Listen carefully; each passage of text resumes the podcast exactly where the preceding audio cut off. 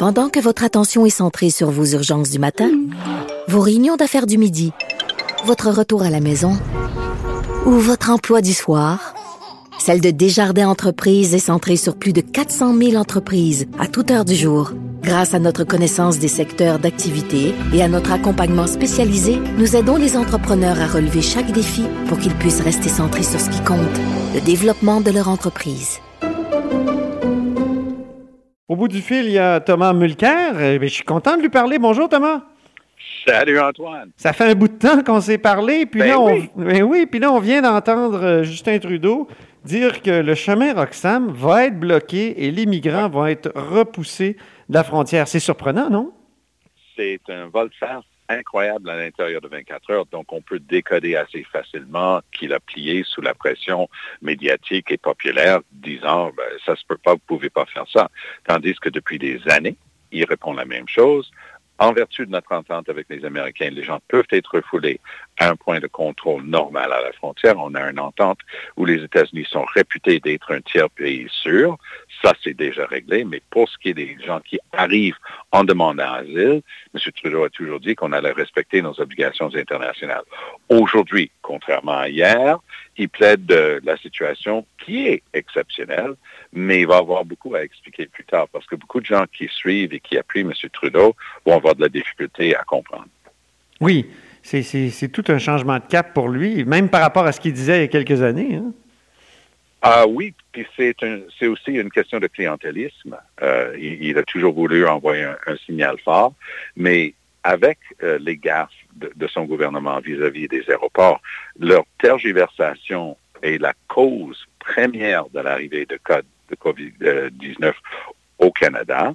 Et les gens avaient tous l'attention là-dessus, braqués depuis des semaines.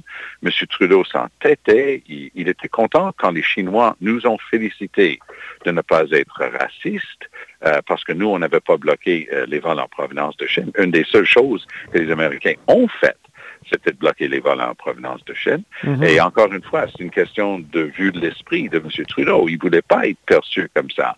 Malheureusement pour nous, la situation actuelle a été nourrie euh, par les causes qui arrivaient en avion. Le temps qu'ils réa- réagissent, ça a pris des semaines.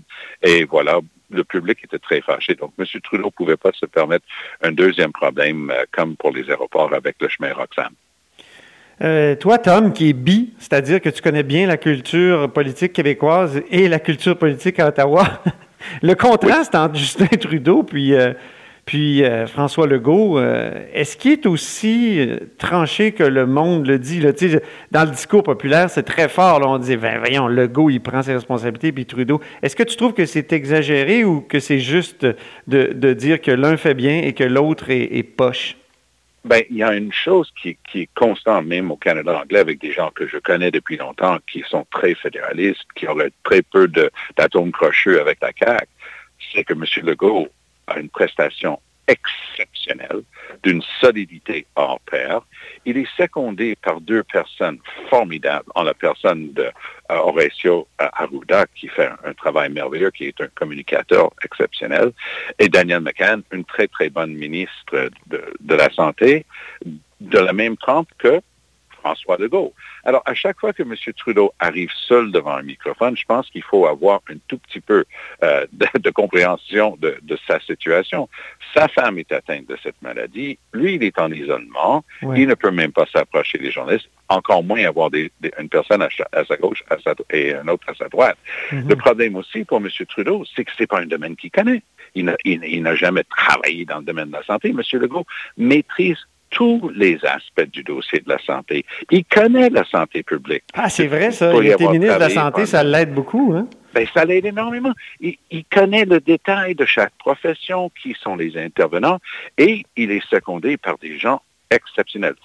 Une fois que M. Trudeau va avoir euh, main levée de la part de ses médecins pour aller commencer à, assister à des conférences secondées par des gens de la même trempe, ça va être autrement. Mais pour l'instant, les gens commentent et pas favorablement sa prestation devant le micro parce que c'est toujours la même chose, des, des phrases préparées d'avance pour lui, très peu de choses concrètes, très peu rassurantes. Aujourd'hui, il nous disait que les fabricants de pièces automobiles vont être convertis pour fabriquer des ventilateurs à genoux, que ce soit vrai, ce serait une merveille. Ben oui. Est-ce que je peux me permettre de douter que c'est réaliste?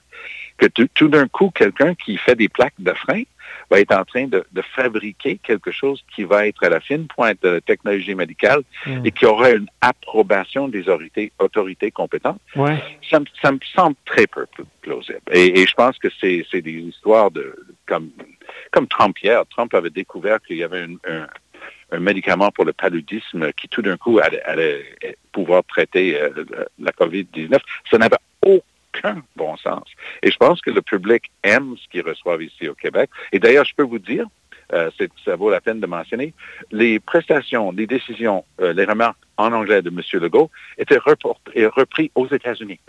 Ah bon? Au début de la crise. Il y, a, dix jours, quand ça a commencé, les gens disaient, ben voilà un modèle de quelqu'un qui est en train d'agir.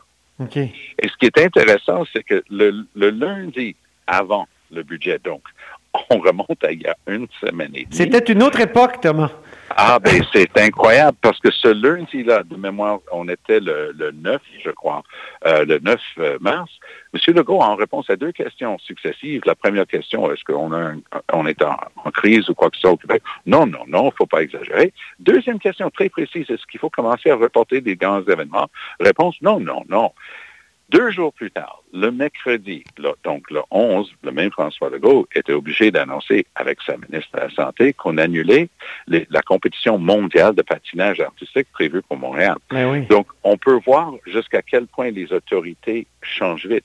En Ontario, Doug Ford a annoncé le 16 mars, la veille de la fête Saint-Patrick, très fêtée euh, dans la communauté irlandaise et anglophone, il a annoncé le 16 mars que les bars pouvaient rester ouverts en Ontario pour la Saint-Patrick.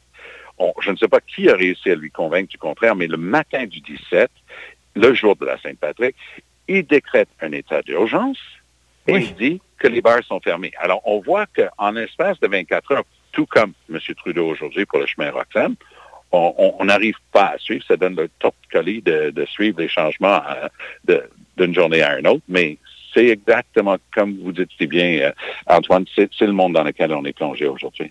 Peut-être que peut-être que l'Angleterre euh, de, de, Johnson a beaucoup fait de tort à la préparation en Occident, non? Parce que les gens se sont dit, bon, si les Britanniques prennent leur temps, ben c'est probablement qu'on a effectivement du temps, mais c'était une c'était sans doute une mauvaise idée de miser sur la théorie de l'immunity herd ou herd immunity, ben je me souviens pas ben exactement, mais c'est le troupeau, oui, c'est ça. Le troupeau. L'immunité du troupeau. C'est ça. Et, ça, c'est le danger d'un populiste, parce que Johnson est, est tout sauf imbécile. Mais ce qu'il a dit là, les décisions prises et surtout pas prises vont faire extrêmement mal, oui, à, son pays, mais en Occident. Mais il y a tellement de, de similitudes entre Boris Johnson et Donald Trump, ce sont deux personnes qui écoutent vaguement ce qu'ils disent, s'accrochent à une phrase ou un bout d'idée et décident qu'ils ont la vérité. C'est excessivement dangereux. Il y a une, un aspect sympathique de l'approche de François Legault, c'est que c'est empreint de modestie, une modestie qui vient du fait qu'il a côtoyé la santé pendant des années, puis, je vais le dire avec un sourire, il sait pas, il sait assez pour savoir ce qu'il ne sait pas. Donc, il s'entoure de gens qui connaissent le fin détail, il maîtrise l'ensemble et il est capable de communiquer avec des gens des idées claires, une idée à peu près par jour, changez pas trop de région, euh, faites attention, restez à la maison, des trucs comme ça. On suit ça au jour le jour. C'est rassurant, même dans un temps qui est clairement un temps unique. Euh, on n'a jamais eu une carte routière pour ça, Antoine. C'est une crise réelle. Et je pense qu'on va en, parler et écrire pendant longtemps une fois que c'est terminé. Oui, je pense que ça va être notre sujet pour euh, plusieurs autres chroniques euh, des barbus du vendredi. Très bien. Merci beaucoup, Tom. À bientôt. Oui, au revoir. C'était Thomas Mulcair, évidemment, euh, donc chroniqueur ici à La Haut sur la Colline. vous êtes à l'écoute de cette émission. Au revoir.